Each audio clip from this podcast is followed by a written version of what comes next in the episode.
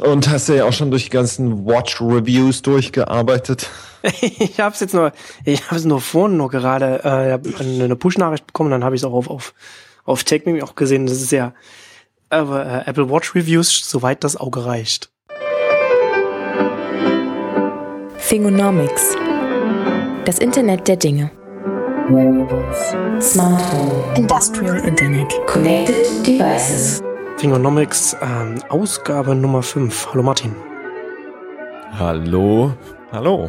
Heute nach vier Ausgaben wollen wir jetzt erstmal definieren oder, oder, oder umreißen, worüber wir hier überhaupt sprechen. Das Internet der Dinge mal so ein bisschen einordnen, was man darunter verstehen kann oder was wir darunter verstehen.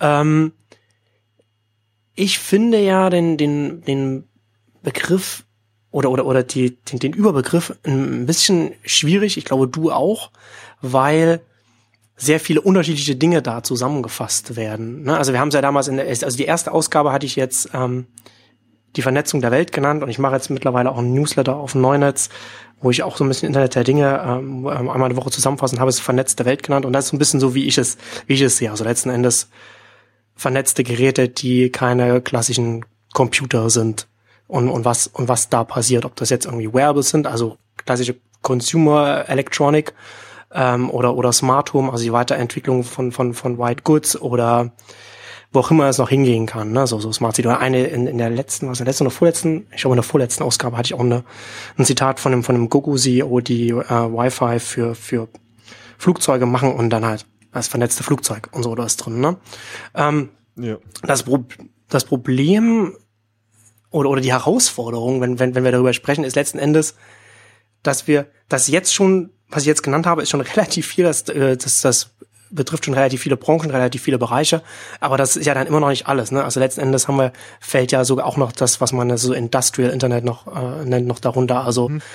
was passiert in der Fertigung, Logistik und so weiter, wenn man, wenn man äh, eine Vernetzung reinbringt, wenn man wenn man Daten erfasst und auswertet und dann und dann das nutzt, um das dann wiederum dann wiederum äh, Anpassungen in den Prozessen zum Beispiel zu machen oder oder äh, in, in den ganzen Anlagen. Ja. Und dann kommt ja das, das, das ist ja dein Hintergrund noch. Äh, dann kommt noch dazu, was ist, was ist, wenn man das noch auf, auf, auf, eine, auf die grundsätzliche, grundlegende Infrastruktur drauflegt, also Strom zum Beispiel, Energiewirtschaft und so weiter. Da, äh, da kommst du ja her. Und das, das sind ja, das, sind, das ist ja ein, ein Themenfeld, könnte ja weiter könnte es ja fast nicht sein. Ne? Ja, das ist dieses Ding mit den Dingen. Ching. Ähm, ähm, dass es sehr, sehr weit gefasst ist. Ähm, was, glaube ich, als wir angefangen haben, ich meine, da muss man immer, ich fühle mich schon richtig alt, wenn ich das jetzt prospektiven Kunden oder äh, Youngsters wie neulich beim, beim Hardware Accelerator hier in Berlin erzähle, dass ich mich jetzt seit sechs, sieben Jahren mit dem Bereich auseinandersetze. Und da war es am Anfang relativ nützlich, ähm, das Feld weit zu fassen. Weil, ich meine, wenn wir uns die Historie ein bisschen vor Augen halten, ähm, der Begriff Internet of Things ist, ich glaube, 1999 entstanden äh, am MIT. Wer hätte es anders sein können? Ähm, von einem Herrn namens Kevin Anderson am damals neu gegründeten Auto ID Lab. Und er hat das eigentlich erstmal nur auf RFID im Wesentlichen bezogen. Der meinte, hey, wir haben jetzt dieses Packet Switching in diesen Informationsnetzen und wenn wir jetzt die Supply Chain smart machen, können wir Packet Switching ja auch in physischen Güterströmen machen und nicht nur was Informationen, also IP angeht.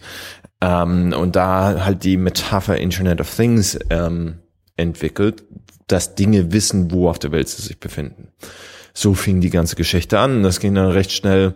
Das war dann auch die Zeit mit diesem Internetkühlschrank, ne? 99 ähm, Klassiker. war, glaube ich, der erste, der aufkam. Ja, ne? Und, äh, Bubble Science, wie es damals hieß. Ähm, und das wurde dann relativ schnell übernommen, das weil es einfach doch relativ gut von der Zunge geht. Ne? Wir haben dieses Internet und dann, was ist die nächste Stufe? Das war dann Web 2.0 oder halt das Internet of Things. Ähm, was im Wesentlichen einfach davon ausging, okay, Computer sitzen nicht mehr nur in Computern oder Chips sitzen nicht mehr nur in Computern, sondern prinzipiell in allem. Ähm, und das war dann quasi der Kampfname für was, was wir auch 1990 schon mit dem, mit dem Mark Weiser Paper hatten, im Sinne von Calm Computing oder Ubiquitous Computing, ähm, dass Rechenleistung einfach in den Hintergrund rückt und im, im Alltag in, in hinter, ja, einfach stattfindet, ohne dass der Computer, ich weiß nicht, du hattest es bestimmt noch. Hattet ihr zu Hause ein Computerzimmer? Oder äh, der spezielle Platz für den Computer, wo man sich dann drum drangeln musste, wer jetzt ran darf. Ja. Stimmt, es gab, es gab Leute, da, ja, man hatte dann so, so einen Computertisch dann im Wohnzimmer, dann vielleicht in der Ecke oder so etwas. Ich war, ich war der Einzige in unserer Familie, der immer einen Computer hatte. Ein Amiga 500 war mein, war mein erstes. Ja, wir hatten zuerst im Wohnzimmer ein C64 ähm, und dann war es noch ein Riesending, als ich von meinem Opa den 386er gebraucht übernehmen konnte. Und das war mein erster eigener Computer. Ähm, hatte man, hatte man den Commodore, den C64, musste man den auch an den Fernseher anschließen? Wie, wie, wie ja. war das? Es war bei mir, ich habe ich hab bei mir, ich musste auch, ich hatte, ich hatte den Fernseher und, und, und den Amiga 500 und ich musste dann halt auch mal an, ähm, hinten da, wo die, wo das, äh, wo, die, wo das Antennenkabel reingeht, dann immer den, den Amiga 500 habe ich regelmäßig dann leichte Stromschläge bekommen, wenn ich hinten gefummelt habe und wenn ich es umgesteckt habe. Das, ja. da, sieht man, wie alt, wie alt wir sind. Da werden die, die jüngeren, jüngeren Hörer werden das nicht mehr nachvollziehen können. Ach, die Rentner reden wieder.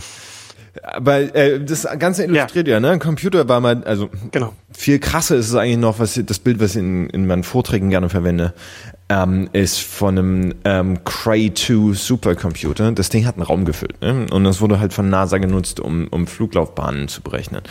Ähm, ich habe das mal auf einer Sommerschule hier am Deutschen Theater mitgebracht für einen Vortrag da.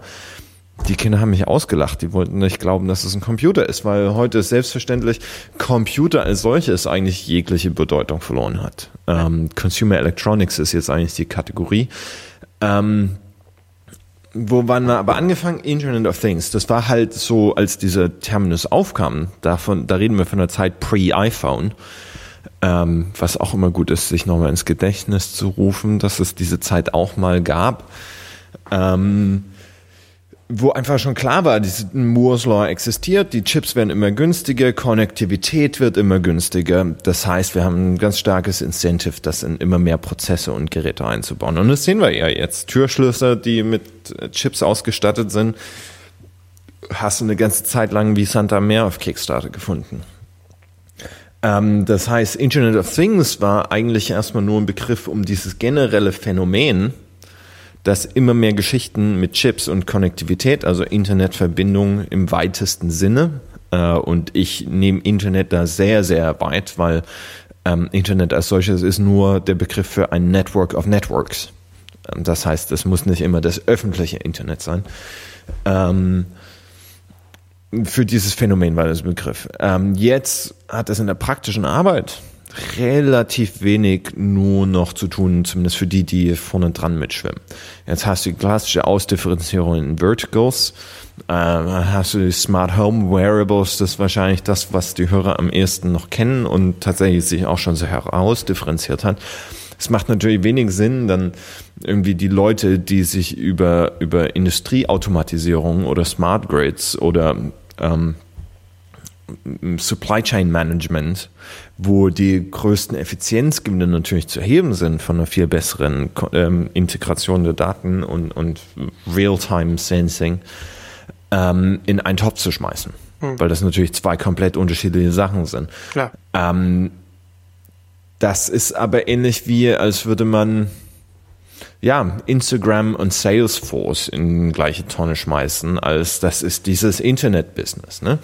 Klar funktioniert es technisch auf der einigermaßen gleichen Plattform, obwohl selbst das diskutabel ist. Die haben den gleichen Delivery-Mechanism. Okay, es sind Softwarefirmen. Huhu. Ähm, aber ansonsten haben die ja nicht viel gemein, ne? Klassifizierungen, die uns nichts über das Unternehmen aussagen.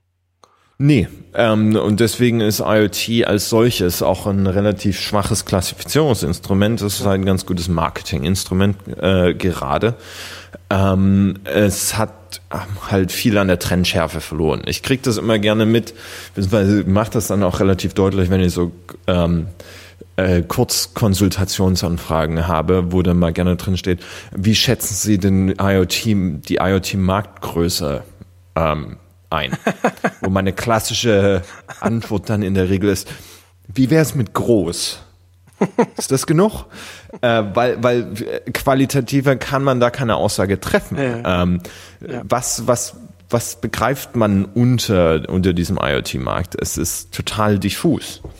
Ähm, ich bin dazu übergegangen, ähm, tatsächlich Marktsegmente aufzuschlüsseln, ähm, in denen ich operiere oder aktiv bin oder die ich betrachte, ähm, wo man dann auch immer schauen muss, weil jedes Segment hat auch eine politische Komponente. Ne? Es ist eine politische Aussage, ob du nun über Industrie 4.0 oder Industrial Internet sprichst. Redest du vom europäischen oder vom amerikanischen Standardbemühungen? Äh, mit welchen Partnern und von welchen Konsortien sprichst du? Connected Devices ist da relativ frei von Konnotationen, da ist relativ klar, was gemeint ist. Äh, und das mag ich auch ganz gern, weil es eine gute Überkategorie ist. Äh, wir hatten ja neulich schon mal festgestellt, dass ich kein großer Verfechter der Smart Home Ansätze bin. Ähm, Deswegen ich diese Kategorie als solche zwar wahrnehme, aber gerne unter diese Connected Devices subsumiere. Ähm, das ist das, was glaube ich am ehesten noch an Privat- und Endkunden geht. Ähm, das ist das, wo die meisten Leute wahrscheinlich auch schon was von gehört haben. Das ist dann so die Nests und Fitbits und so weiter und so fort. Produkte, also äh, Consumer Electronics, die ohne einen Web-Service dazu einfach nicht funktionieren würden. So könnte man es vielleicht am, am weitesten greifen. Und dann hast du die Hardcore-Infrastruktur. Energy ist wahrscheinlich das beste, beste Beispiel. Ich meine, wir reden seit mittlerweile zehn Jahren von Smart Metering und Smart Grids. Bewegt hat sich da noch nicht viel. Ähm, wo auch so ein Internet-Ansatz, glaube ich, oder selbst Name Internet ähm, zutiefst irreführend ist, weil die ganze Herangehensweise, die ganze Konzeptionsweise, die Requirements komplett anders sind als das Internet das intrinsisch eigentlich fordert. Ähm, das heißt, ähm, HTTP und IP werden vielleicht als Delivery Mechanism da auch mit eingesetzt.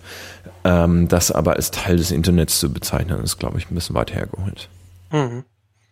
Kurzes, kurzes Segway, weil ich da gerade daran denken musste und da gerne deine Meinung da, da dazu hören, weil du gerade auch äh, Energiewirtschaft angesprochen hast.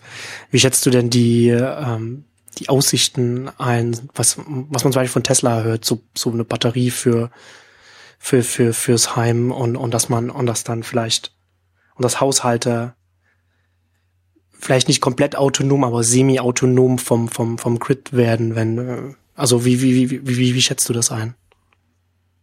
Also haben sie ja schon mehrfach angedeutet. Ähm, und ich meine, man muss sich nur den gemeinsamen, ne, ähm, die, die Aufgabenverteilung von Elon Musk, beziehungsweise die, die verschiedenen Firmen, in denen er CEO ist, anschauen. Und da fällt einem relativ schnell auf, huch, da ist ja noch Solar City, einer der größten Anbieter von, von Residential Photovoltaics in den USA. Ähm, ich bin allerdings extrem kritisch, ob das, was die Batterien, die äh, Tesla für, äh, für ihr eigenes Auto baut, den Anforderungen einer In-Home äh, Energy Storage Unit genügen könnten. Denn das sind zwei unterschiedliche Energieprofile und das ist dann immer so das Ding, wurde was, was als Headline extrem gut klingt und für die meisten Menschen auch extrem plausibel. Eine Batterie ist eine Batterie ist eine Batterie. Bis du dann reingehst und weißt, nee, eine Batterie ist nicht eine Batterie ist nicht eine Batterie. Ja, Die haben klar. unterschiedliche Leistungsprofile, unterschiedliche ähm, Speicher, Zeiträume und so weiter und so fort. Ähm, ich denke schon, dass sie da versuchen werden, einen Play zu machen ähm, im Bereich Home Storage. Ähm, wie extensiv das sein wird, äh, wahrscheinlich eher nicht so extensiv. Denn ähm, Lithium-Ionen oder Lithium-Polymer, äh, was sie da in der Gigafactory bauen wollen, ist sehr gut, um hohe ähm, Strom, hohe Ströme abzuliefern. Ähm, ist nicht besonders gut Grundlast längerfristig ähm, abzuliefern. Okay. Also für längerfristigen Storage in, in, nieder, in niederen Amperezahlen ist äh, Lithiumpolymer nicht unbedingt, was du willst, ähm, weil dann auch die Degradation über die Zeit zu, zu krass ist. Ähm, da bist du mit Redox Flow oder sowas deutlich besser bedient und dann bist du es in der Regel noch, noch geschichtet haben, dass du erst in Lithium-Polymer reingehst, der langsam, äh, der dann mittelfristig in Redox Flow. Das ist alles relativ kompliziert. Ähm, und ähm, ich habe letztes Jahr mit dem Kunden zusammengearbeitet in Kommunikation aber die haben so eine Sache auch in Forschungsprojekten hier in Deutschland installiert, wo du dann Nordseeinseln komplett energieautark machen kannst das machst du nicht mal einfach so, selbst wenn du Silicon Valley Milliarden hast. Hm. Ja, ja. Ähm, ich fand das halt, ich fand das nur interessant, weil so wie ich das, so wie ich das verstehe, ist ja, ist ja ein Problem, wenn, wenn, wenn wir von erneuerbaren Energien, also gerade wenn wir von Solar sprechen, dass du, dass du äh, Energie in das Netz einspeist, nicht dann, wenn du es nicht dann, wenn du es brauchst. Also du hast halt relativ viele ähm, die die die Schwankungen. Ne? Also du hast halt, du hast halt nicht so ein, du kannst das nicht so konstant äh, steuern, wie wie du das jetzt bei, sag ich mal, bei bei, bei herkömmlichen äh, Kraftwerken dann dann machst. Und wenn du jetzt, wenn aber wenn wenn wenn sich das jetzt das das Energienetz oder, oder die Energiewirtschaft Richtung Erneuerbare bewegen würde mit mit diesen Batterien. Ich meine, das das fand ich halt so interessant, wenn da wenn wenn, wenn beides zusammenkommt, die Batterien sozusagen, das aus, also die Heimbatterien, wie auch immer, keine Ahnung, das halt ausgleichen können. Ähm, na, also wenn ich mir, ich stelle mir jetzt zum Beispiel vor ein Haus mit, mit Photovoltaik oder, oder andere äh, Solar ähm, und unter, unter Batterie, wo dann eben die Energie gespeichert wird und um das dann eben zu überbrücken zum für den Verbrauch und so weiter. Verstehst du, was ich meine? Nee, nee, also ich verstehe es schon. Ähm, für, für die Hörer vielleicht nochmal klar machen. Das Problem ähm, an der Energieversorgung ist, dass wir äh, unser Energienetz immer relativ nah an 50 Hertz äh, Wechselstrom halten müssen. Diese Frequenz 50 Hertz ist relativ wichtig. Wenn wir da äh, rausgehen zu weit, äh, wird sehr schnell sehr unangenehm, weil dann Sachen anfangen wirklich kaputt zu gehen, das wird teuer und dann fällt das Netz aus. Ähm, also wenn du durch eine Frequenzabweichung einen Stromausfall hast, dauert es relativ lange, äh, das Netz wieder aufzubauen. Ähm, 50 Hertz wird dadurch stabilisiert, dass ähm, Produktion und Verbrauch im Stromnetz immer genau ausgeglichen sein müssen in bestimmten Bändern. Ähm, wenn mehr Verbrauch ist, als Produktion anlegt, sinkt die Frequenz. Das ist wie, als würde ein Fahrradfahrer äh, bergauf fahren. Ähm, er braucht mehr Kraft, also verli verliert hm. Geschwindigkeit. Ist, ist mehr Produktion im Netz als, äh, als Verbrauch anliegt, steigt die Frequenz. Das kann dann schnell dazu führen, dass Generatoren sich zu schnell drehen und, und einfach kaputt gehen. Ähm, das heißt, man muss Verbraucher zu oder abschalten oder Produzenten zu oder abschalten. Das Problem ist nicht tatsächlich ein technologisches. Ähm, das Problem ist, dass wir einfach sehr, sehr lange äh, damit gefahren sind, dass wir im Aggregat den Verbrauch relativ gut vorhersagen können äh, und dann entsprechend die Kraftwerksleistung danach fahren. Ähm, das heißt, wir wissen, wann im Aggregat die Leute früh aufstehen, dann gehen die ganzen Kaffeemaschinen an, das heißt, dann ist der Spike im Energieverbrauch, dann kommen die ganzen schnellen, Verbra äh, schnellen Produzenten mit ans Netz ähm, und Erneuerbare in, äh, kehren diese Logik um. Ähm, dann hast du eine Unvorhersehbarkeit in der Produktion, äh, beziehungsweise ja. nicht Unvorhersehbarkeit, sondern eine Unplanbarkeit. Ja. Ähm, und du musst dein komplettes Versorgungsparadigma auf einmal umstellen. Das ist ähm, von äh, Einbahnstraße. Äh, musst du auf einmal gucken, ähm, was sagt der Verbraucher eigentlich und wie können wir den Verbraucher dazu incentivieren, ähm, sein Verbrauchsverhalten vielleicht ein bisschen eher am, am, am an der Produktion auszurichten. Ähm, ich vergleiche es immer mit einem Kabelanbieter, der lange Zeit auch sein Studio hatte und da der ganze Content produziert wurde und er wurde äh, gepusht, gepusht, gepusht und man weiß, dass die Leute um acht zu Hause Primetime schauen und dann wird halt der große Content äh, runtergeliefert. Äh, und auf einmal hast du dieses Internet und du hast diesen Kabelanbieter, der komplett unvorbereitet darauf ist, dass die Leute auf einmal selber Content produzieren, ähm, den auch zu komplett anderen Zeiten abrufen und dann brauchst du halt die ganze Industrie dahinter. Ähm, und dann gibt's halt mehrere Lösungsansätze. Ähm, Batterien zu Hause, das ist im Prinzip so ein bisschen wie ein, wie, wie heißen sie alle? Ähm, Distribution Networks. Ähm, God. I, sh- I really should know my internet infrastructure. ähm, äh, Content Networks. Ne? Also Cashfly, wie sie alle heißen, wo Ja. du es dann halt einfach äh, bis, bis ins Peering quasi schieben kannst oder, oder Netflix, die tatsächlich ähm, Harddrives mit den Filmen in die, in die Datenzentren verschicken, weil es äh, weil es schneller und einfacher ist, als das tatsächlich übers Internet zu transportieren. Ähm, von daher ist diese Batterie zu Hause zwar ein charmanter Ansatz, ich denke, aber es ist effizienter und, und viel, viel zielführender, ähm, das ganze System so weit hinzukriegen, dass man viel variabler aufs Angebot reagieren kann. Ähm, und dann extra Batterien ähm, nur für das ähm, an, an Privatkunden zu verteilen, ähm, klingt für mich nach einer nicht besonders intelligenten Verwendung von Kapital. Ähm, das sind Autos, wenn die stationär sind, und ich weiß nicht, wann wir es ausgerechnet hatten, aber ich glaube, es waren sieben Prozent der Zeit, die ein Auto tatsächlich bewegt wird. Äh, der Rest steht einfach rum. Ja, dann kannst du das als Speicher benutzen. Ähm, dann musst du immer noch schauen, wie kannst du den Besitzer für die Degradation der Batterie kompensieren. Ähm, aber ich denke, da gibt's cleverere Lösungen als ähm, Batterien, die alle fünf bis sieben Jahre ausgetauscht werden müssen in, in den Kellern. Und wenn wir von Kalifornien sprechen, noch nicht mal Keller ähm, von Häusern zu, zu installieren. Okay. Gut, so viel zu dem kurzen Segway in die Energiewirtschaft.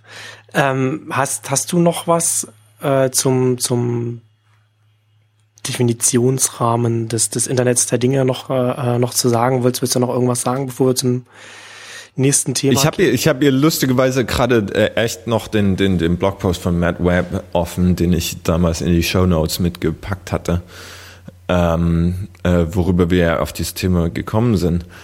Ähm, und was ich dann immer lustig finde, äh, das schicke ich dir nachher, das sollten wir in die Show Notes bringen. Ich habe ja mal versucht, so eine kleine ähm, Auflistung zu machen, ähm, wer Internet of Things wie bezeichnet. Ähm, da hast du zum Beispiel Cisco, die jetzt Internet of Everything meinen, machen, ähm, was dann aber eigentlich nur Datenanalyse hinten ist und die Verknüpfung von verschiedenen Sachen. Und dann hatten sie noch das andere, ich glaube, hieß Fog Computing, also Abgrenzung zum Cloud Computing. Äh, der Nebel, der also näher on-premise ist. Das, das, das klingt nach einem Marketingbegriff, den sich, den sich irgendwelche Entwickler ausgedacht haben. Ja, aber es war tatsächlich offizielles Cisco-Ding für eine Zeit. Ich weiß nicht, ob sie es noch machen. Ähm, dann hast du Web of Things, du hast allen möglichen Scheiß. Also das ist gerade äh, so ein Free-for-all für die, für, für die Marketer, die Ja. alle versuchen natürlich diesen Begriff äh, oder diesen Bereich jetzt für sich abzugrenzen. Das ist das, was wir machen und wir haben das schon immer gemacht und äh, Ja, klar. Ähm, es ist gerade halt sehr fluide, wie es immer so ist. Ähm, und das wird sich auch ändern. Ich denke, dass wir in einiger Zeit nicht mehr vom Internet of Things sprechen werden, genauso wie heute keiner mehr von Web 2.0 redet. Das war dann irgendwann Social Media und dann war es einfach nur noch das Internet. Ne? Ähm, das wird so den Weg gehen, glaube ich. Ja, das halte ich auch für sehr realistisch. Gut. Ähm, dann lass uns zum nächsten Thema übergehen. Und zwar wollen wir äh, über ein französisches Startup sprechen. Ich weiß gar nicht, wann die. Ist schon die Finanzierungsrunde ist schon eine Weile her. Die war im Februar. Und zwar Das ist schon ein paar Tage her. ich hatte es auch von der letzten, der letzten Ausgabe hatte ich das auch schon draufstehen, weil ich mit dir da, äh, darüber reden wollte und da sind wir dann aber dann auch zeitlich dann einfach nicht dazu gekommen. Und jetzt will ich das aber unbedingt jetzt noch, jetzt noch abdecken. Und zwar geht es um, keine Ahnung, wie man die ausspricht, Sigvox, würde ich jetzt mal sagen. Ein französisches Startup, das ein äh, neues ähm, Funknetzwerk aufbaut, das ähm, nur darauf ausgelegt ist, Datenströme zu senden und zu empfangen, also zu, zu übertragen, die zwischen Geräten ausgetauscht werden, also die von, von, von, von Geräten kommen. Und dadurch, dass sie speziell auf, sich auf diesen Use Case konzentrieren, sind sie in der Lage, mit, mit, mit weniger Kosten als, als ein normaler Funkanbieter äh, mehr größere Flächen abzudecken. Und sie haben, ich muss ja noch mal gerade mal gucken, für 115 Millionen Euro eingesammelt von unter anderem Intel Capital, Alaya Partners, ähm, Partech Ventures. Ja, und jetzt sind die ganzen Telcos und, mit reingekommen. Und die Telcos, genau in, der, genau in der neuen Runde jetzt die ganzen Telcos, Telefonica, SK Telekom, NTT, Docomoco Ventures. Also durchaus Ja. ein, ein Who is Who. Ähm, ja, also ich finde das, ich finde das extrem als Ansatz her erstmal schon erstmal extrem spannend. Wie ist denn dein, wie ist denn deine Einschätzung? Ähm, kurze Einschätzung für Wireless Sensor Networks extrem interessant. Für alles andere quasi nicht zu gebrauchen. ähm, man muss äh, zu Sigfox äh, vielleicht ein bisschen Hintergrund wissen. Ähm, normalerweise, wenn du ein Telekommunikationsunternehmen, Mobilfunkunternehmen machst, ähm, kaufst dir ein Lizenzband, also lizenzierst dir ein Lizenzband oder äh, hast eine Vereinbarung mit einem, die in einem Lizenzband die Infrastruktur schon aufgebaut haben. Ähm, klassischerweise, was die Leute kennen, ist 900 Megahertz, 1800 Megahertz, das D- und E-Band. Ähm, was Sigfox im Wesentlichen gemacht hat, ist nicht, also die haben ja im Prinzip das Äquivalent für die, für die Weitstrecke von 2,4 Gigahertz, was wir alles als Wi-Fi WLAN kennen, genommen, ein lizenzfreies Band, was du verwenden kannst, äh, und haben damit ein Low-Power-Network aufgebaut, ähm, was gute Latenzen hat, was ähm, dadurch, dass es ähm, noch ein bisschen länger ist als 900 Megahertz, relativ äh, weit kommt. Ähm, das heißt, du brauchst nicht so eine hohe Sendemastendichte. Das ist das, was die meisten E-Netzkunden in den Städten immer nervt und warum viele dann doch zu den D-Netzen geht. Ähm, das E-Netz hat eine doppelt so hohe äh, Frequenz wie das D-Netz. Das heißt, in der Konsequenz für die gleiche Abdeckung äh, bei der gleichen Zahl von Leuten, die, die du in Zellen hast, brauchst du im Prinzip doppelt so viele Masten. Ähm, das braucht Sigfox so nicht. Ähm, das Problem ist allerdings, dass ähm, du das nicht für Mission Critical Systems einsetzen kannst. Dadurch, dass es ein lizenzfreies Band ist, äh, kann jeder mehr oder weniger in diesem Frequenzbereich funken. Ähm, ich weiß nicht, ob du das schon mal gemacht hast. Ich habe es in unserer derzeitigen Wohnung dann mal tatsächlich sehr, sehr ähm, markant festgestellt, als ich bei uns einen Airplay-Receiver in die Küche gepackt hatte und dann festgestellt habe, hoch, wenn ich die Mikrowelle ausmache, anmache, kommt da kein Funksignal mehr an. Woran liegt das? Äh, dass Mikrowellen genau das 2,4 Gigahertz Band benutzen, was wir als Wi-Fi kennen, äh, um Sachen aufzuwärmen. Damit hast du natürlich einen riesen Störsender ähm, der, der in das Funk äh, Frequenzband dazwischen geht. Ähm, das ist so ein bisschen der technische Hintergrund, grob verkürzt. Das ist das, was Sigfox macht. Ähm, es ist ein extrem interessantes Business. Ähm, es ist so ein bisschen, fällt so in die Kategorie überraschend, dass sie überhaupt Venture kriegen, weil Venture eigentlich sehr, sehr, okay, es ist nicht klassisches VC, es ist ja schon eher, eher ein traditionelles PE fast schon. Ähm, weil VC eigentlich nicht, nicht viel auf Infrastruktur gibt, zumindest nicht in solchen Bereichen, wo du sehr schnell Commodity, Commodity Player bist. Ähm, von daher Hut ab, dass sie das, das hingekriegt haben. Ähm, ist wahrscheinlich immer noch der günstigste We Weg, ähm, um die Infrastruktur auszubauen. Kreditlinien sind äh, selbst bei Nullzinsen äh, immer noch nicht so einfach zu kriegen. Ähm,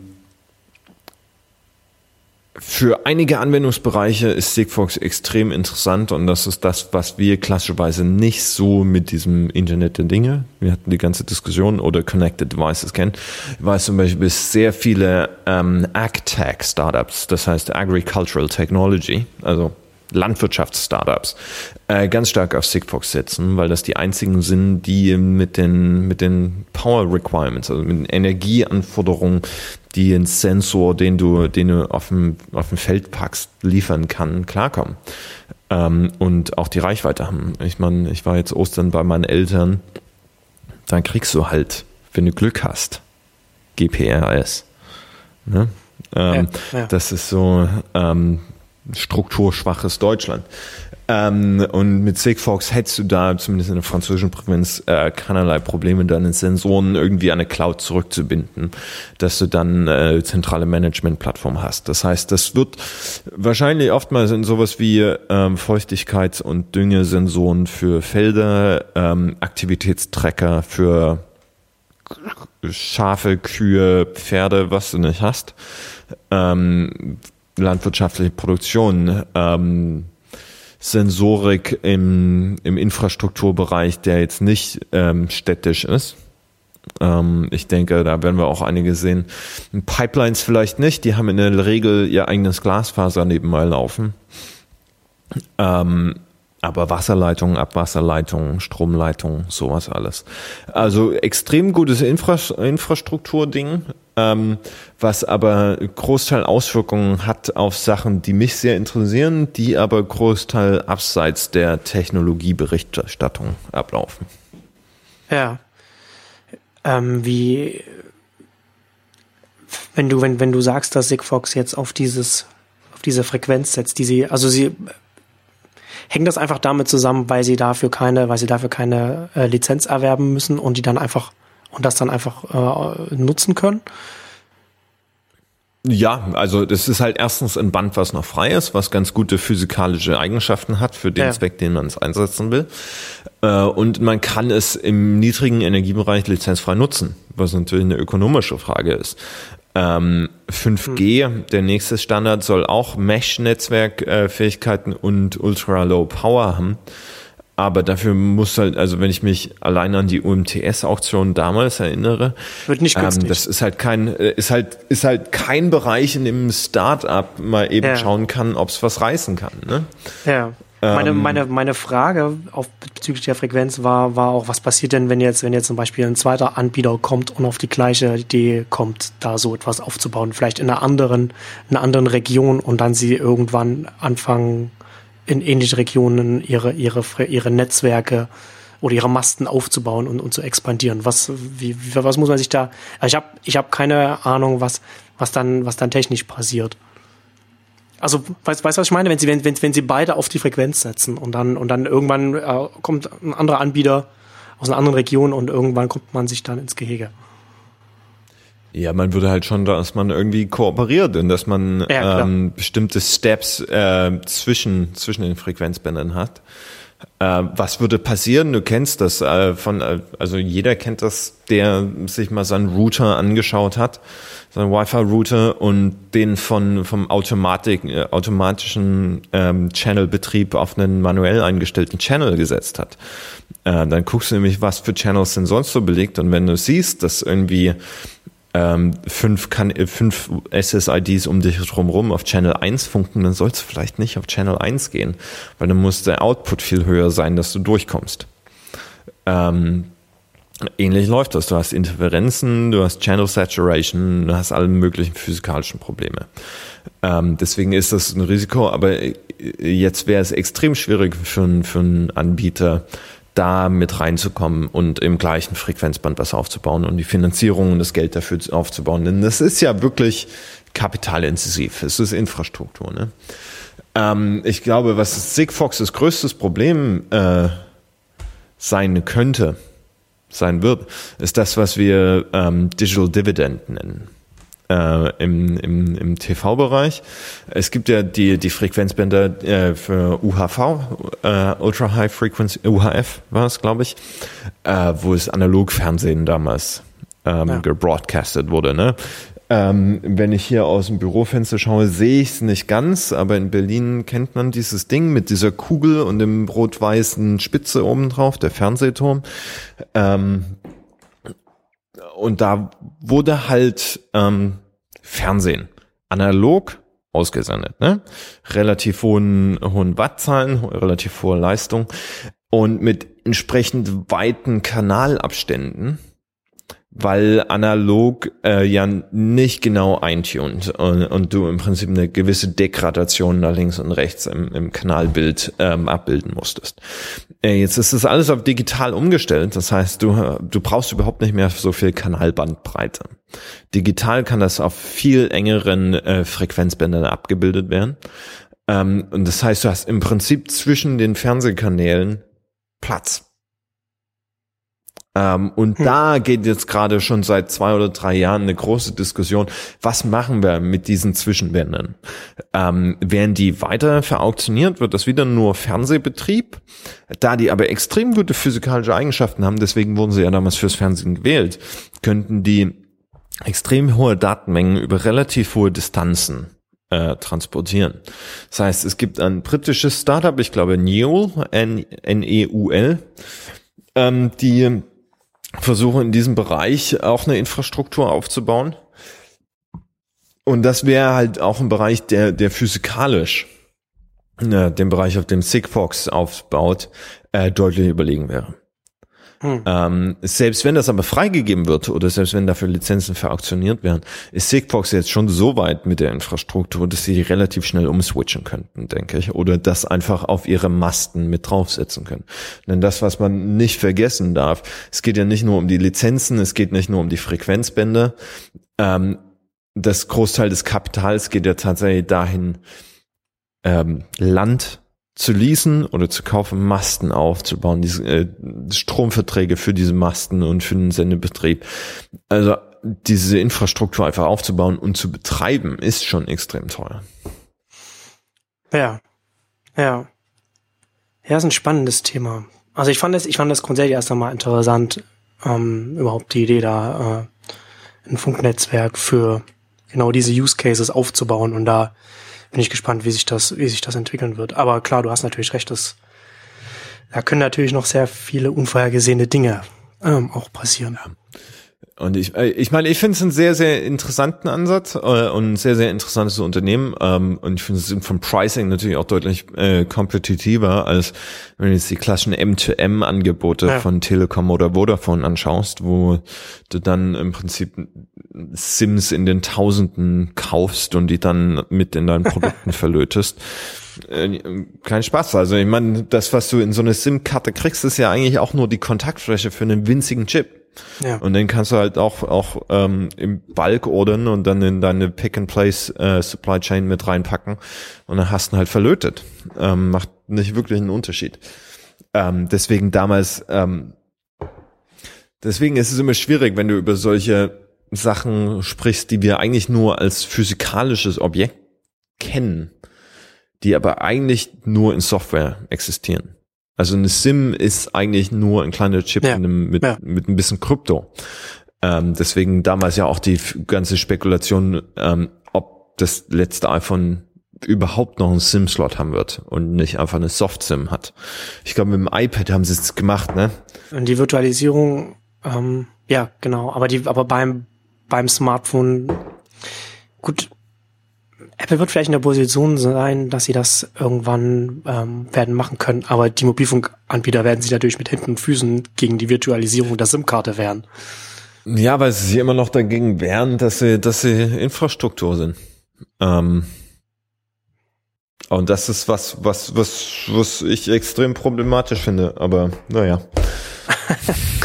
Ja, aber man kann sie, man kann sie ja nicht verübeln, dass sie, dass sie, dass sie da versuchen, sich anders zu positionieren. Also es ist halt nachvollziehbar, dass sie das nicht, dass sie das nicht wollen. Ja klar. Aber aus Eigeninteresse ähm, der, der Unternehmen heraus. Margins, äh, ja klar, Margins und so weiter und so fort. Ähm, ja, ich, ich bin da immer gespaltener Meinung, denn äh, gerade wenn wir zurückkommen auf die Energiewirtschaft, ähm, haben wir über über das Unbundling eigentlich ganz gute Erfahrungen gemacht. Ähm, gerade was auch den, den, den Generalzugang angeht. Also in Deutschland hat einfach jeder Recht auf Energiezugang.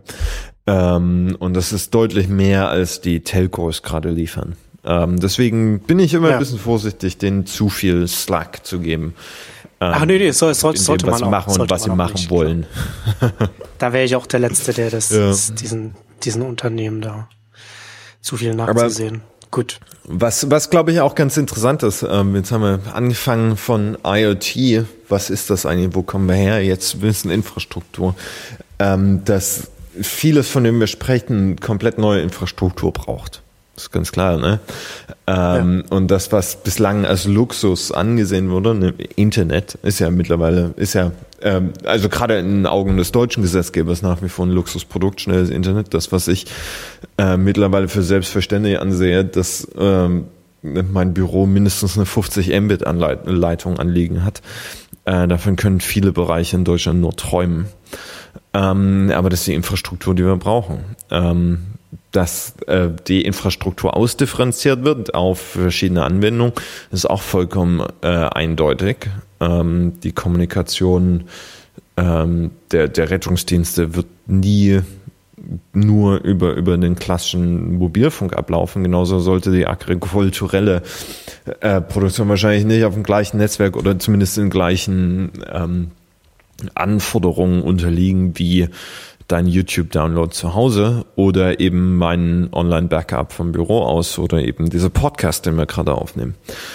Ähm, was aber ganz lustig ist, ist, und damit machen wir ein bisschen äh, den, den Sprung zum nächsten Thema. Mhm. Übernehme ich jetzt die Moderatorenrolle. Sehr gut.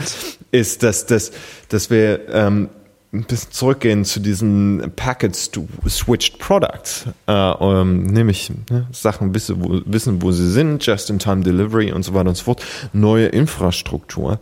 Es gibt ja das eine Argument äh, von Tim O'Reilly, ähm, dass Versicherungen das native Business, Geschäftsmodell des Internet of Things wären. Und dann gibt es den äh, konkurrierenden Ansatz, dass äh, Consumables, also Bedarfsobjekte, das native Geschäftsmodell für Internet of Things sein, mit Predictive Maintenance, bla bla bla bla. Und da sind wir natürlich, möchtest du es sagen? Beim Amazon Dash Button. Ah, the big news last week. Ja. Hast du, hast du eigentlich auch geglaubt, dass das ein äh, Aprilscherz sei? Mm, nee. Wie so viele, die darüber geschrieben haben? Nee, habe ich habe ich nicht. Ich habe das tatsächlich, ich habe das ja auch ich, ich, ich bin ja auch gerade in Elternzeit und kriege ja irgendwie nur ich, ich habe ich habe ja glücklicherweise überhaupt keinen von von den von den Aprilscherzen mitbekommen. Bliss. ähm, du glücklich. Und, und habe das aber da auch, in, in, als ich das gesehen habe, weil es sofort Sinn ergeben hat für mich. Also ähm, aus aus aus Business-Sicht. Für viele hat das ja keinen Sinn. Also viele Leute konnten ja nicht so richtig nachvollziehen, was was was da hier der Sinn ist. Aber es hat für mich sofort Sinn ergeben. Also um das kurz nur nochmal für, für die äh, Leute, die es nicht mitbekommen haben, Amazon hat äh, letzte Woche den Dash-Button vorgestellt. Das sind gebrandete Hardware-Sofort-Kaufen-Buttons, die ähm, Prime-Kunden in den USA bekommen können, wenn sie dazu eingeladen werden. Müssen äh, kosten, kosten auch nichts, bekommt man dann, bekommt man zum Beispiel dann sein, einen Button von zum Beispiel Tide. Das ist, glaube ich, weiß ich glaube, Waschmittel ist das. Auf jeden Fall gibt's das so ein so, so, so ein Button, den man an die Waschmaschine machen kann. Ist dann gebrandet mit dem, mit der, mit der Marke Tide und wenn man dann draufdrückt, bekommt man dann äh, am nächsten Tag, wenn man, wenn man Prime-Kunde ist, eine schnelle Lieferung, bekommt man dann seine Packung äh, Waschmittel oder beziehungsweise so viel, wie man halt angegeben hat. Man kann auch sagen, okay, ich will mit jedem, jedes Mal, wenn ich drücke, will ich gleich zwei Packungen haben. Und solche Sachen, also Sachen, die man regelmäßig wieder neu nachkauft. Darum, darum geht es, also Haushaltsartikel. Und das Faszinierende daran finde ich, dass, äh, ähm, dass, dass Amazon nicht nur auf die Idee gekommen ist, einfach mal so einen Sofortkaufen-Button als Hardware mir rauszubringen, den man dann über, über Wi-Fi, also über das eigene WLAN-Netz dann mit dem Internet verbunden ist und dann drückt und dann bekommt man das, sondern dass es auch noch gebrandet ist. Also was im nächsten Schritt dazu führt, dass Amazon selbst nicht für die nicht für die Kosten dieser dieser dieser Hardware bezahlen wird und auch nicht auch nicht der Endkunde, sondern sondern die Marke wird dafür bezahlen, also wird die Kosten übernehmen, weil das natürlich ein, Marketingkanal ist und auch ein Distributionskanal. Und es ist ja, ist ja wenn du wenn du schon Prime Kunde bist und du bestellst viel und dann auch noch das wenn der wenn, wenn der physische Button noch da ist, wo du wo du das Produkt gerade verbraucht hast, also näher ran kommst du halt als Marke nicht an, nicht, nicht an den Zeitpunkt, an dem ich als Kunde denke, oh, ich muss das mal wieder neu nachkaufen. Ich finde das, ich finde, ich fand das ähm, interessant, weil ich kurz vorher, ich glaube eine Woche oder zwei Wochen vorher, haben wir eine, haben wir eine Exchanges aufgenommen mit, mit Alexander Graf, der, der auch E-Commerce-Experte, äh, bekannter ist hier in Deutschland. Und der macht ähm, seit einer Weile, seit einem Jahr oder so, macht er, macht er Workshops mit, mit, mit vielen Herstellern äh, zu, zum Thema Amazon, also Amazon Marktplatz und, und Amazon-Verkauf und so weiter. Und, und hat viel von den, von, von den ähm, Erfahrungen der Hersteller erzählt, die jetzt für die Amazon als, als Shop als ein sehr mittlerweile ein Umsatz immer weiter gestiegen ist und, und für viele Hersteller mittlerweile äh, so vom Umsatz her so groß geworden ist, dass sie, dass, dass ähm, die, die die Machtposition sich, sich verschiebt und Amazon das auch nutzt. Also zum, also sehr viel an Kosten zum Beispiel auslagert. Zum Beispiel gibt es spezielle Personen bei Amazon, die dann quasi die, die Beziehungen zum, zum Hersteller pflegen und die bezahlt nicht Amazon, die bezahlt der Hersteller. Und der Hersteller bezahlt dann auch zum Beispiel, dass ähm, die richtigen Sachen eingepflegt werden und so weiter, ähm, auf, oder was eingepflegt wird und, und so weiter auf den, auf den Produktseiten von Amazon.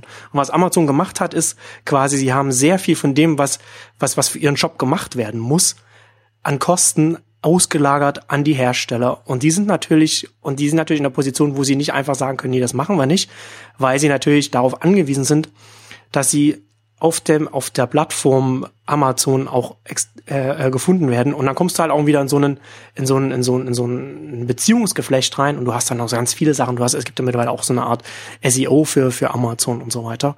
Und da wenn man wenn man da wenn man vor diesem Hintergrund diesen Button sieht dann ähm, ist das natürlich eine extrem interessante Entwicklung auf Strategieebene. Ja. Also für mich ist es ähm da ist einfach logisch, dass das irgendwann kommt. Äh, deswegen fand ich es eher amüsant, dass viele das für einen Scherz gehalten haben. Ja. Ähm, ich würde die, die, die Markendiskussion gar nicht so weit in den Vordergrund stellen, denn wenn du Amazon-Button hast, dann ist es das Ende der Marke eigentlich. Dann ist es diese Marke das Äquivalent mit diesem Consumable. Du wirst nicht mehr rausgehen, shoppen, okay, was für ein Waschmittel und dann vielleicht noch entscheiden. Du brauchst Waschmittel und drückst einen Knopf. So einfach. Das könnte genauso leer sein, das ist halt jetzt eine Übergangslösung. Ähm, und genauso wie diese Buttons erstmal die Übergangslösung sind.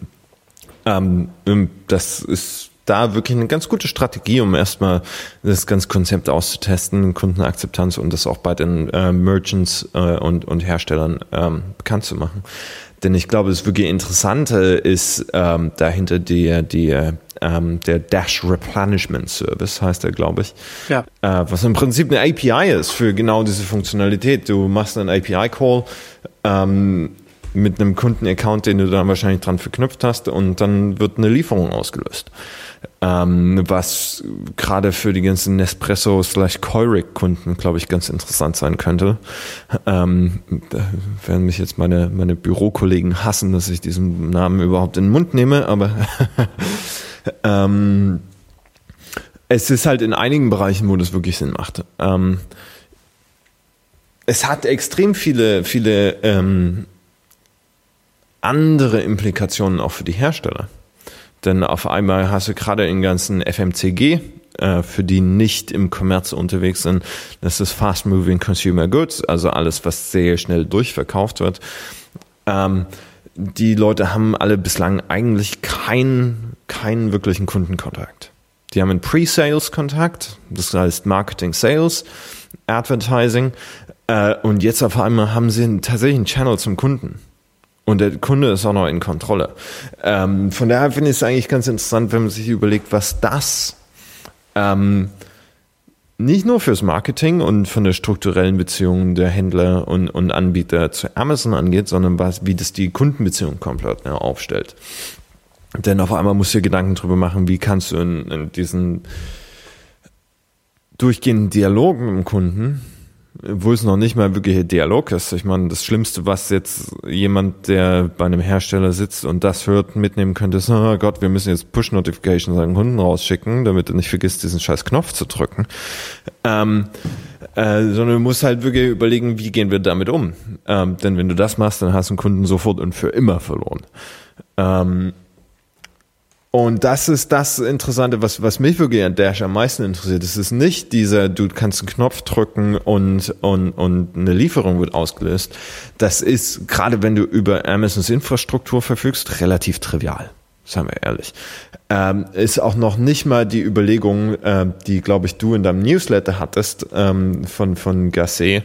Äh, warum ist es ein physikalisches Objekt und keine Smartphone-App? Die Antwort darauf ist einfach. Ähm, das sind alles kommunale Anwendungen, während ein Smartphone ein hyperpersonalisiertes Objekt ist. Das heißt, ähm, es würde mich nicht wundern, wenn Amazon demnächst auch sowas einführt, wie wir es jetzt mit Apple Family Accounts schon kennen, dass du einfach einen gemeinsamen Basket hast, wo du regelmäßige Lieferungen, ja. gerade mit Amazon Fresh und so weiter und so fort, äh, das würde alles Sinn machen. Und dieser kommunale Aspekt, äh, dieser kommunale Aspekt, das ist halt, was viele Software-Leute ähm, gerade im Haushalt nicht mitkriegen. Wir sind halt immer noch in der Benutzerverwaltung, jeder hat seinen eigenen Account verhaftet. Wobei du natürlich ähm, dann im ähm, Umkehrschluss dann auch wiederum beim, beim Button natürlich dann auch so eine Art Kindersicherung drin haben musst, dass nur einmal drücken quasi ja, das auslöst und, und, und, und direkt also hintereinander drücken. Das ist, ja, das ist ja drin, aber genau deswegen muss das ja auch drin sein. Ja klar, aber das ist halt dann so Designgeschichten und, und ja, wer das klar. einmal falsch macht, der hat halt einfach mal verloren. Ja. Ähm, das, aber das sieht man deswegen, halt auch, dass also, sie sich schon auch Gedanken darüber gemacht haben. Ja, und du kriegst auch immer noch eine Push-Notification ähm, ja. auf deine App, dass du es canceln kannst, ähm, was in dem Sinne dann auch ähm, interessanter gelöst ist. Ich meine, ich habe mich ähm, auf der CeBIT kurz mit dem Kollegen von Procter Gamble unterhalten die, du hast, glaube ich, auch so ein Ding zugeschickt bekommen äh, als Bartträger, ne? So, ähm, so ein Gillette. Die, ja, ja. Diesen Gillette ja. zum Nachbestellen mit dem. Knopf. Äh, ich meine, Hut ab, dass es mal ausprobieren. Aber genau diese Überlegungen haben da halt nicht stattgefunden. Ne?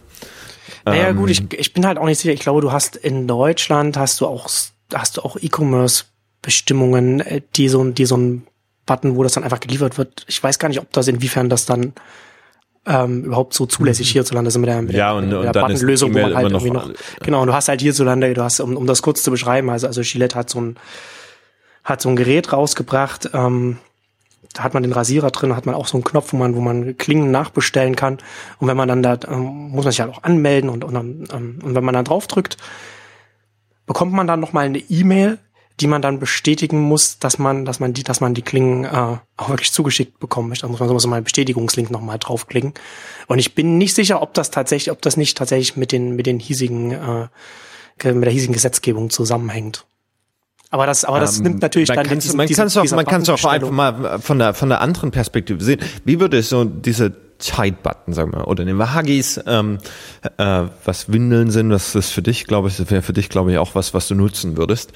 Ähm, äh, stell dir vor, jemand würde es machen, der eben nicht über die Kundenbindung wie Amazon verfügt wo du noch keinen Account hast, der noch nie mit dem Kunden gesprochen hat, ähm, der, wo du auch nicht davon ausgehen kannst, dass der Kunde deine App installiert hat, äh, was glaube ich bei fast, ich weiß nicht, wie die Durchdringung da bei Amazon ist, ähm, dann würde man es wahrscheinlich so machen wie Gillette in diesem Fall, weil du ja. brauchst erstmal einen Kundenaccount, du musst die Zahlungsinformationen abrufen ja. äh, und du musst dem Kunden irgendwie eine Möglichkeit geben, eine Order auch rückgängig zu machen.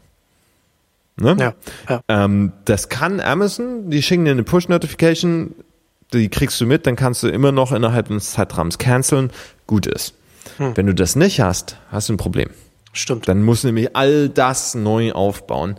Ähm, und du kannst natürlich auch nicht von einem Kunden verlangen, dass er sich so ein, so ein Gillette-Klingen-App runterlädt, für, weil er, weil er sich die mit, der, mit dem Button kaufen will. Das ist natürlich ein bisschen viel verlangt. Das ist, ist schwierig, ja. ja. Ähm, wenn du, wenn du dann andere Möglichkeiten findest, sowas umzusetzen, dann wäre das vielleicht was. Ähm, aber das sind halt alles Sachen, über die man dann eigentlich noch viel mehr nachdenken muss, als äh, wie verhindere ich, dass mein Baby jetzt irgendwie zehn Paletten Windeln bestellt, weil es gerade da 30 Sekunden unbeobachtet lag.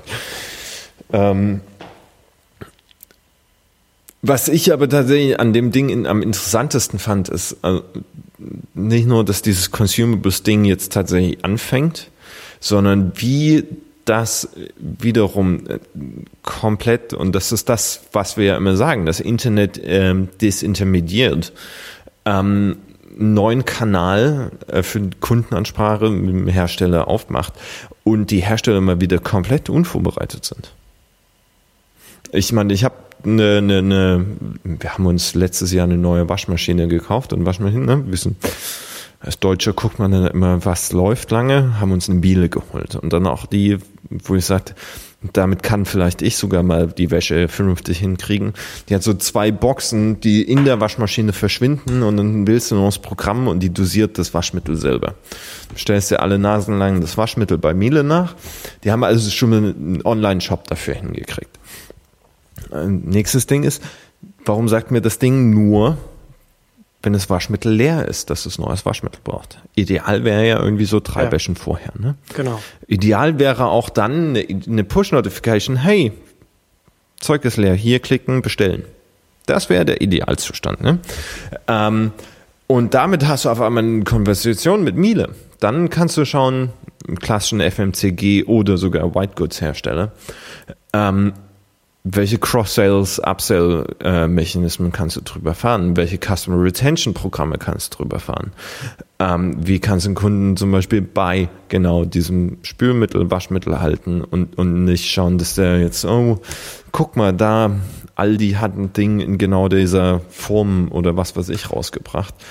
Ähm, und das Interessante ist, dass das komplett aus dem Bereich, den, den Agenturen klassischerweise für diese Hersteller machen, rausfällt. Weil die Arbeit einer Agentur endet mit der Kampagne. Endet mit dem Verkauf. Äh, und die haben niemanden operational äh, strategisch aufgestellt. Äh, keiner dieser Hersteller, Ja.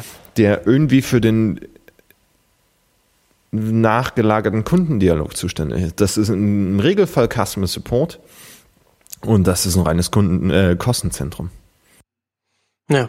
Ja, klar. Ja, ist, ist auch eine organisatorische Herausforderung dann. Ähm, ich finde es halt, ich das, du hast es ja vorhin angesprochen, ähm, so die Dash API, ich finde das, ich finde das auch, ein, ich bin da bei, bei, bei mir noch nicht, weil, noch, noch nicht darauf eingegangen, ähm, aber ich finde das auch einen extrem spannenden Aspekt, weil letzten Endes, man muss das ja halt auch immer vor dem Hintergrund sehen, ähm, was Amazon mit seinem, mit seinem Prime-Programm aufbaut. Ne? Und du hast in Prime hast du, hat Amazon mittlerweile sehr, sehr viele Kunden, die auch sehr wertvolle Kunden sind, weil sie viel online kaufen. Und was passiert jetzt, wenn jetzt, wenn jetzt, wenn jetzt Prime-Kunden zum Beispiel immer mehr anfangen, oder wenn wir, wenn, nehmen wir mal einen ganz normalen Prime-Kunde, der jetzt schon mal ein, ein Produkt mit, mit, mit, mit, mit, mit so einer API-Anbindung gekauft hat, wo es dann einfach so die Nachfüll, was, was man zum Nachfüllen braucht, dann einfach schnell, äh, bequem dann über sein Amazon beziehen kann, weil Prime auch noch kostenlos schnell auch, auch Kleinstsachen liefert. Wenn dieser, wenn dieser Kunde dann anfängt, die nächsten Produkte danach auszuwählen, ob sie diese API integriert haben oder nicht. Ne? Also das, das, das ist halt ähm, auch diese, diese, diese spannende Dynamik, die Amazon ganz offensichtlich versucht ja an, anzurollen. Ob, ob ihnen das gelingen wird, wird, wird man dann sehen. Aber ich glaube, dass sie da zumindest, sie sind äh, auch interessanterweise auch der einzige Online-Händler, der überhaupt in die Richtung so experimentiert. Und sie sind halt auch auf, was Umsatz, was das Umsatzlevel angeht, auf einem relativ hohen Niveau, wo sie eben auch so einen gewissen Sog, wo, wo sie zumindest das Potenzial haben, äh, einen Sog zu erzeugen.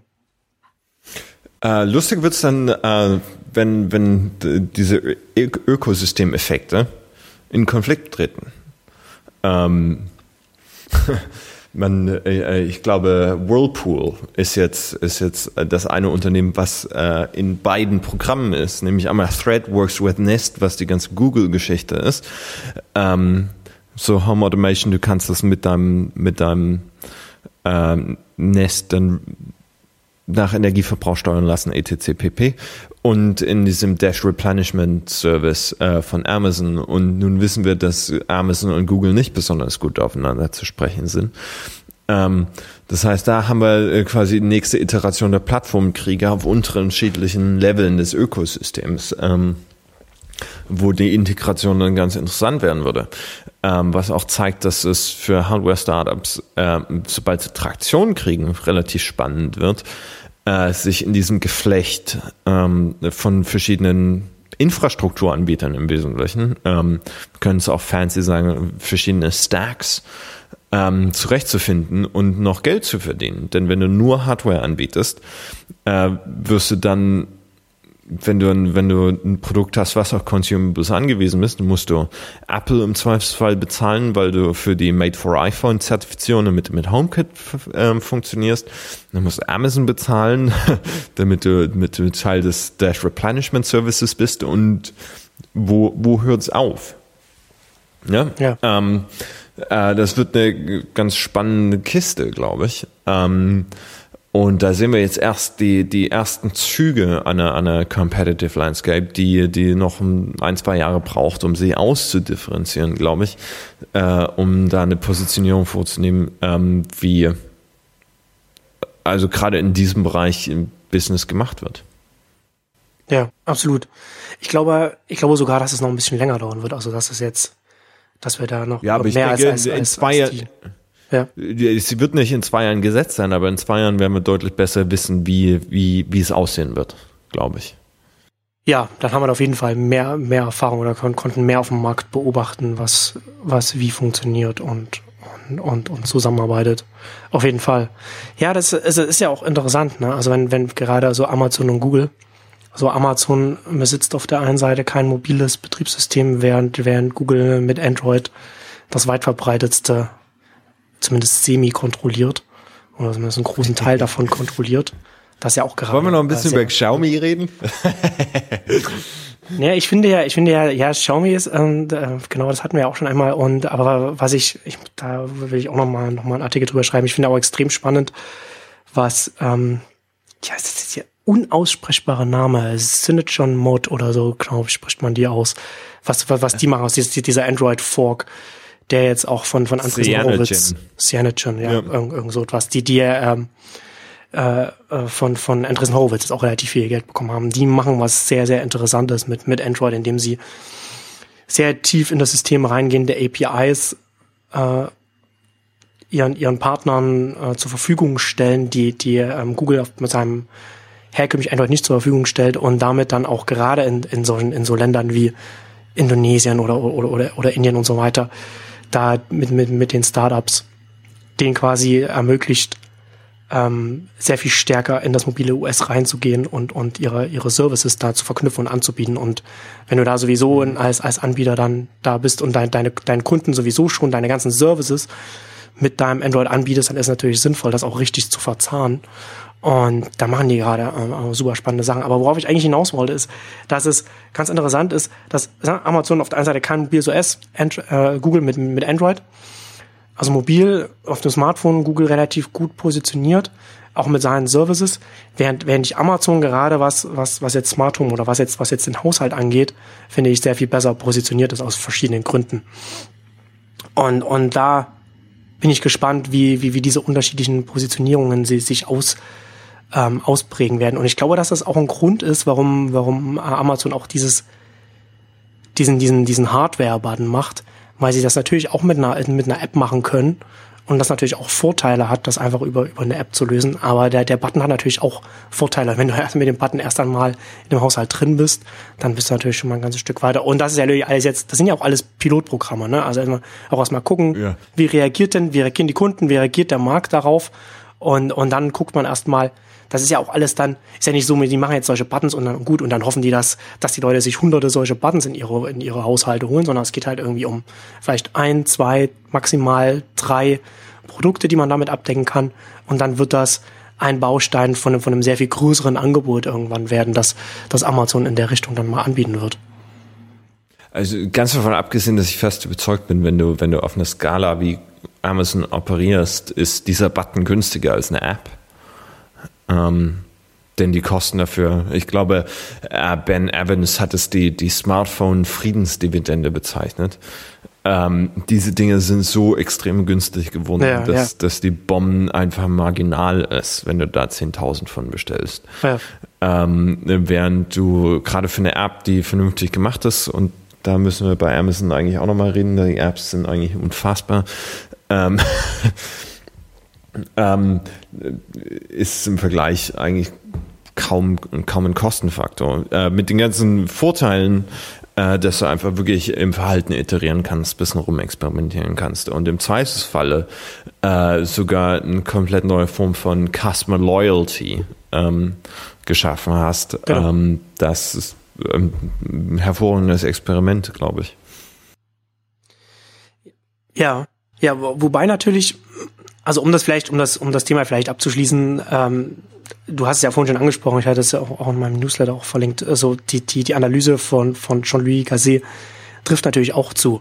Du hast natürlich erstmal, es letztendlich auch ein bisschen, ein bisschen, na gut, mit Gillette muss, muss man nicht, muss man nicht in das, in das WLAN-Netz rein, um, um das, um das dann benutzen zu können. Aber mit den, mit den Buttons, der, der, das Setup ist natürlich schon mal nicht so einfach, wie dann, wenn es dann erst einmal der Button da ist und man nur noch draufdrücken muss, sondern du bekommst halt diesen Button, dann musst du dann erstmal über die Amazon-App dann den Button in, ins, ins Wi-Fi-Netz reinholen und, und das ist schon alles mal so ein bisschen schon vom, vom Setup her schon ein bisschen aufwendiger. Ähm, was gegen so, so, so Hardware spricht, oder zumindest ein bisschen, ein bisschen, ein bisschen, na, die Kosten zumindest für die, für die Endnutzer zumindest erhöht oder die Kunden. Ähm, ja, du kannst es auch anders ansehen. Äh, das schafft eine extreme Markteintrittshürde für andere Teilnehmer. Also, ja, klar. wenn du es einmal gemacht hast, machst du es nicht auch ein zweites Mal, während eine App zu wechseln extrem einfach ist. Wobei die Markteintrittsbarriere hier jetzt, glaube ich, eher die kostenlose Lieferung über das, über die Prime-Mitgliedschaft darstellt und nicht so sehr aber, das Setup aber das von dem kann, also gerade wenn du UK schaust, Ocado und wie sie alle heißen, können das auch. Ähm, also ja, es bleibt ein interessanter Bereich und ich glaube, wir wissen auch noch zu wenig, wie es tatsächlich genutzt wird und, und wie es aussehen wird. Ähm, ich denke gerade die API ist extrem spannend. Ich denke, äh, Consumables ist in dem Bereich tatsächlich endlich mal angekommen, dass auch äh, Leute in den Firmen hoffentlich das mitkriegen und wissen, hey, da passiert was, da müssen wir uns mal drum kümmern. Äh, und man trauen wir ja, wenn Leute wie FedEx oder Deutsche Post endlich mal aufwachten und sagten, hey, hier haben wir jemanden, der auf uns angewiesen ist, der uns gerade unser Business wegnimmt. Können wir vielleicht da auch was machen? Denn für die wäre es das Einfachste, äh, genau solche Services für Händler anzubieten. Hm, ja, das stimmt. Das ist ein interessanter, interessanter Gedanke. Oh, DHL, äh, äh DHL macht ja einiges, also haben einige interessante Programme, aber Konzern bleibt halt Konzern. Ne? Also ist nicht, es, aber das wäre tatsächlich, die könnten tatsächlich, das, das stimmt. Also das wäre natürlich auch eine interessante äh, Dienstleistung, ne?